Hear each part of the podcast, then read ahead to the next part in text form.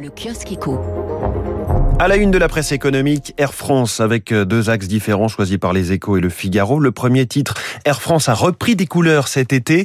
Malgré des vents contraires, la compagnie est parvenue à maintenir une offre et un niveau d'activité supérieur à ceux de ses principaux concurrents. Le Figaro évoque le social dans l'entreprise. Air France déroule son plan de 7500 suppressions de postes. Plusieurs milliers de salariés ont déjà quitté l'entreprise sur la base du volontariat. Ceux qui restent euh, s'inquiètent de l'avenir. Les échos s'intéressent aussi aux dépenses des produits de santé en vue du prochain budget de la sécurité sociale et rappelle la promesse d'Emmanuel Macron faite en juin de faire progresser les remboursements de médicaments de 2,4% et cela trois années de suite. Le journal L'Opinion s'interroge sur l'avenir du bureau. Noir ou brillant, cet avenir, tout dépend pour qui.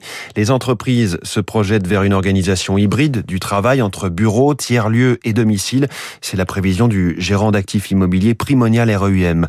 Une interview au journal du dimanche est largement reprise dans la presse de ce lundi celle de Stéphane Richard, aux manettes d'Orange depuis 12 ans et qui se voit volontiers continuer à la tête de l'opérateur historique, mais dans une gouvernance légèrement modifiée qui se résume avec ces deux titres.